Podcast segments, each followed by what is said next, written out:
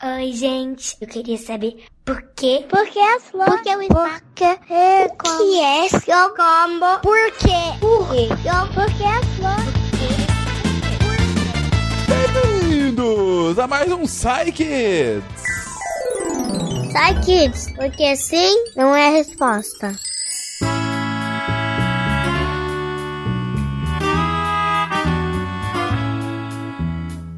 Sou o Fencas e hoje, hoje novamente, solitário. Mas dessa vez não é culpa das outras pessoas, eu que não consegui gravar com elas. Perdão, mas estou aqui porque o Psy Kids tem que sair. Temos que responder às crianças. E hoje, hoje a gente vai pegar algumas perguntas que parecem usuais, mas são as típicas perguntas. Perguntas que você sempre pensou, mas sempre teve vergonha de perguntar. Para começar, vamos com a pergunta do Luiz Fernando, de 11 anos.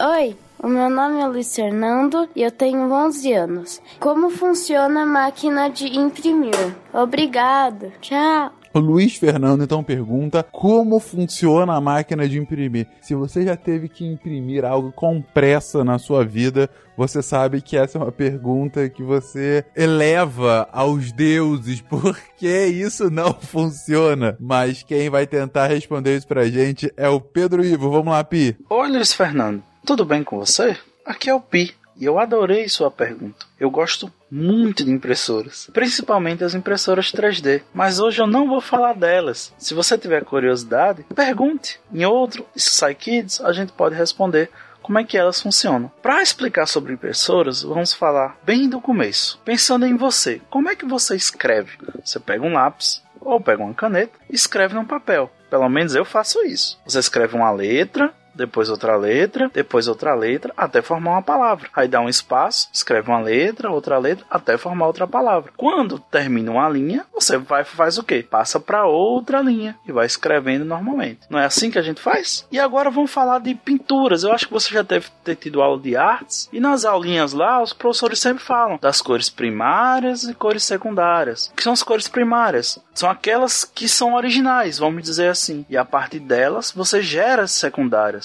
Você mistura as primárias e consegue as secundárias. Por exemplo, o laranja do SciCast, ele é a mistura de um pouquinho de vermelho com um pouquinho de amarelo. Então, misturando as cores primárias, você consegue obter qualquer outra cor, ok? Lembre desses dois pontos que a gente vai falar lá na frente sobre eles. Eu gosto sempre de falar de onde é que vem as coisas e de onde é que veio as impressoras. Bem antigamente, bem antigamente, antes do Brasil até ser descoberto, um rapaz chamado Gutenberg, ele inventou uma prensa, uma prensa móvel. E para que que essa prensa servia? Servia para imprimir. Foi considerada a primeira impressora do mundo. E como é que essa prensa funcionava? Eu não sei se você já viu como é que funciona um carimbo. Como é que um carimbo funciona? Ele tem várias palavrazinhas escritas nele e aí você pressiona numa tinta e depois coloca num papel. E aí aquela tinta vai para o papel com aquilo tudo escrito. O que Gutenberg fez foi exatamente isso. Naquela época não existia nada disso. Então se você quiser escrever uma carta,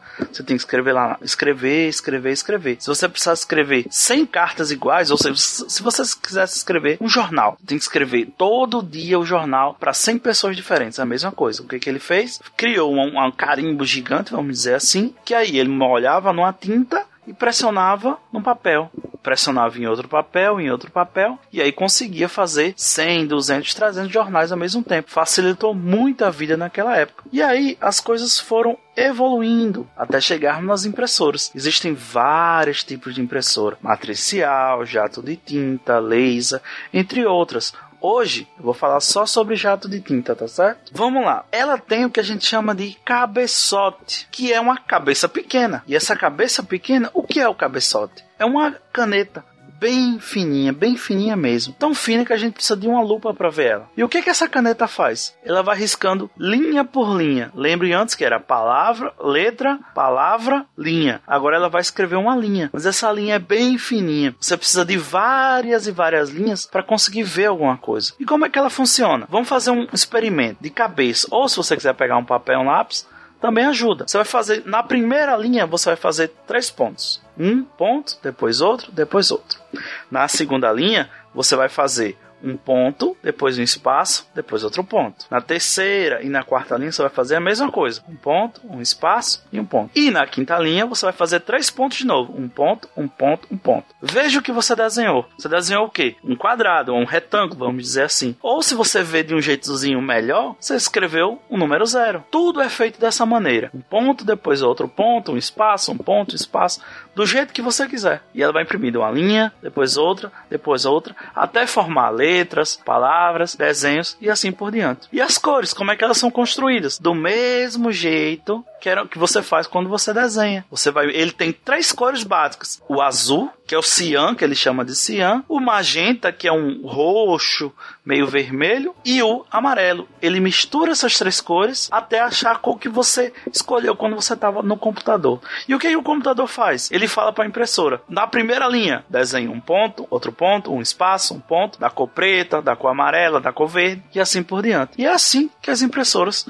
funcionam. Espero que você tenha entendido. Se tiver mais dúvidas, mande pra gente. A gente tá aqui para ajudar mesmo. E se você tiver muita curiosidade, quando alguém estiver imprimindo, chegue perto da impressora, olhe assim na saída dela como é que é, porque você vai ver uma, um negocinho indo pra lá e pra cá, pra lá e pra cá. Esse negócio que vai indo pra lá e pra cá é justamente o cabeçote. Mas não toque, tá? É só pra olhar. É isso então, Luiz Fernando. A impressora tem essas mini, mini canetinhas que acabam é, refazendo aquilo que você fez no computador, acabam passando pro papel o que você fez no computador. Mas, como disse o Pedro, é, isso é só para impressora jato de tinta. Hoje em dia a gente tem um outro tipo de impressora, que é a impressora laser, mas essa deixa para um outro programa pra gente responder. Continuando perguntas que você sempre quis saber, mas tinha vergonha de perguntar, vamos para a pergunta da Júlia, de 5 anos.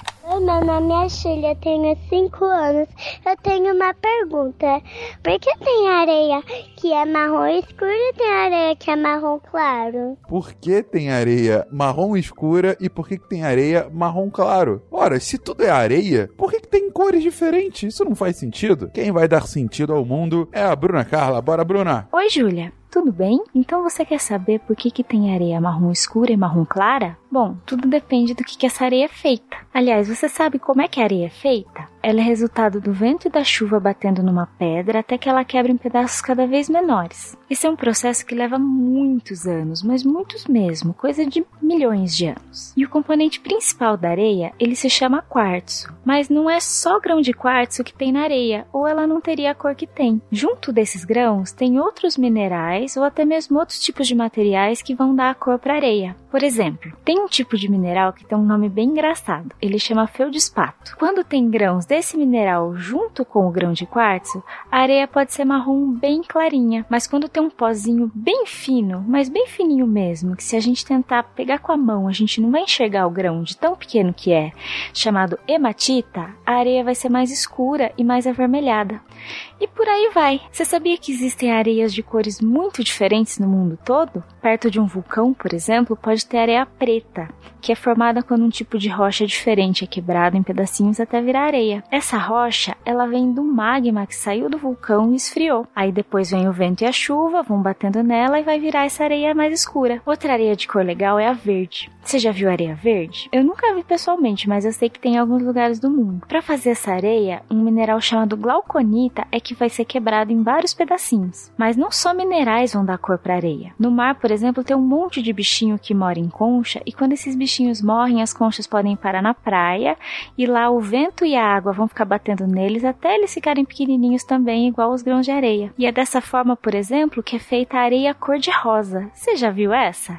Pede para um adulto mostrar para você as fotos na internet porque é muito legal. E ainda tem areia laranja, cinza, branca, vermelha, roxa, tem várias outras. E o que faz uma ser diferente da outra é sempre do que elas são feitas, entendeu? Um grande beijo para você e espero mais perguntas. É isso, Júlia. As areias têm cores diferentes porque elas são feitas de coisas diferentes e cada uma dessas coisas dá um tom, dá uma cor diferente. Daí ter areia mais marrom escura, outra mais marrom clara, outras de outras cores, enfim. Por isso que às vezes fica tão bonito uma paisagem com areias tão distintas. E para finalizar, temos uma ótima pergunta do Davi, de 8 anos. Bora, Davi? Meu nome é Davi, eu tenho 8 anos, moro em São Paulo. a minha pergunta é: por que que nos balãozinhos que ele que o Cebolinha pensa estão com R e não com L? A lógica, minha gente, a lógica é uma das coisas geniais que constituem a raça humana. O Cebolinha, bom, acho que se você é brasileiro, se você é lusófono, você já leu em algum momento Turma da Mônica e conhece o famosíssimo Cebolinha, o personagem que, dentre outras coisas, tem essa característica de trocar a letra R pela letra L então, quando ele tá falando, ele tá trocando a palavra. Mas se ele troca na hora de falar, por que, que quando ele pensa, não, ele não pensa trocar também? Ué, não deveria ter tudo igual? O Thiago vai tentar explicar isso. Bora, Thiago. Oi, Davi! Nossa, eu amava a turma da Mônica quando eu tinha sua idade, mas já faz um tempinho que eu não leio mais, né? Que pena. Mas mais do que a turma da Mônica, eu amo falar de linguagem, então amei duas vezes a sua pergunta.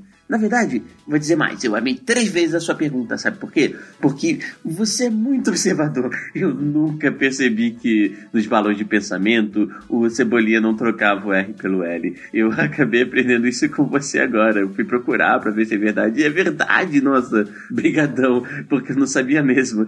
E isso faz todo sentido com o que a gente conhece sobre como a linguagem funciona e como a gente pensa, né? Então, você já tentou falar com alguma criancinha bem pequenininha e teve a impressão de que ela entendia mais ou menos o que você falava? Então, é, é, acontece que quando a gente é pequeno, a gente aprende muito rapidamente a língua das pessoas que estão à nossa volta, na nossa família, né? E se forem duas ou três línguas, a gente aprende as duas ou três também, viu? E só que os bebês e as crianças bem pequenininhas, ele, embora eles aprendam muito rápido e consigam entender o que a gente fala, eles ainda têm os músculos da boca muito, muito fraquinhos que precisam se desenvolver ainda para conseguir falar igual os adultos. Então eles entendem muita coisa, mas nem sempre eles conseguem falar o que eles sabem. E aí nesse processo de desenvolvimento, quando a gente vai crescendo, os músculos da boca eles vão aprendendo a produzir os sons da nossa língua e o R ele é sempre um dos mais difíceis em todas as línguas. E aí é por isso que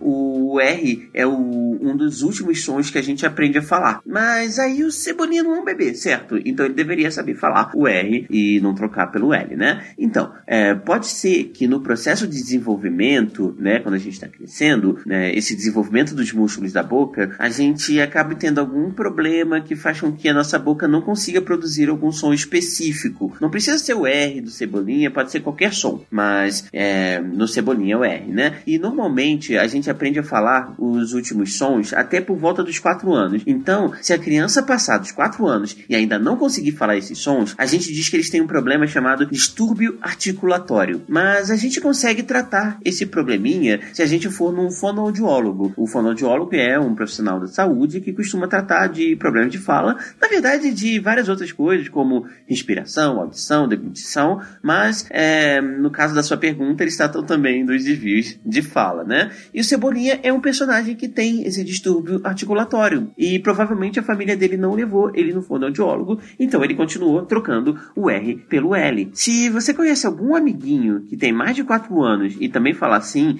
então você avisa ele, os pais dele, porque é importante que ele procure um fonoaudiólogo para ajudar, tudo bem? Mas ok, a sua pergunta não foi essa, né? Sua pergunta foi sobre o porquê que de o Cebolinha não trocar os sons dos balões em que ele pensa, certo? Então, é mais ou menos a mesma coisa que eu comentei lá sobre as criancinhas que bem pequenininhas, porque o Cebolinha ele sabe qual a forma certa das palavras, só que a boca dele não consegue fazer o R, né? Mas para pensar ele não precisa mexer a boca. Então ele não tem esse problema na hora de pensar, ok? Então é isso. Amei sua pergunta. Manda mais, manda mais. Ablação, viu? então é isso, Davi. Não é que o Cebolinha não saiba que as palavras são com R de rato e não L de lata. Ele sabe, Mas algumas crianças, elas não conseguem falar o R corretamente. Elas ainda não conseguem é, é, usar a dicção correta das palavras. E aí acabam trocando, acabam trocando, como é o caso do Cebolinha. Mas por isso que quando ele pensa, ele sabe, eu vou falar trocar. Só que na hora de falar, ele fala trocar, entendeu? Então a questão não é que ele não tenha conhecimento de como se escreve, como se fala, é só uma impossibilidade momentânea, é, ele não consegue agora falar da forma correta. Inclusive, Davi, se você já leu alguma historinha da Mônica Teens, que é uma espécie de continuação da turma da Mônica com eles mais jovens, né? No final da adolescência, início da vida adulta, você vai ver que o Cebolinha não troca mais o R pelo L. Por quê? Porque ele foi numa fonoaudióloga justamente para corrigir esse probleminha de dicção que ele tinha. E agora ele fala corretamente como eu, como você. Aliás, ele não gosta nem mais ser chamado de Cebolinha, ele prefere ser chamado de Cebola, porque ele cresceu. Então é isso, gente. Se você ficou muito contente de entender como a impressora funciona, descobriu os mistérios das diferentes colorações da areia e entendeu como o Cebolinha pensa o R ao invés do L e não da forma como ele fala. Enfim, se você agora descobriu mais esses pequenos mistérios do mundo, venha, continue ouvindo o Psykids porque teremos outras edições com perguntas tão interessantes como essa. E se você tem perguntas assim, por favor, mande para contato@psycast.com.br porque que aqui você sabe, crianças perguntam, cientistas respondem. Um beijo para vocês e até semana que vem. Tchau, tchau.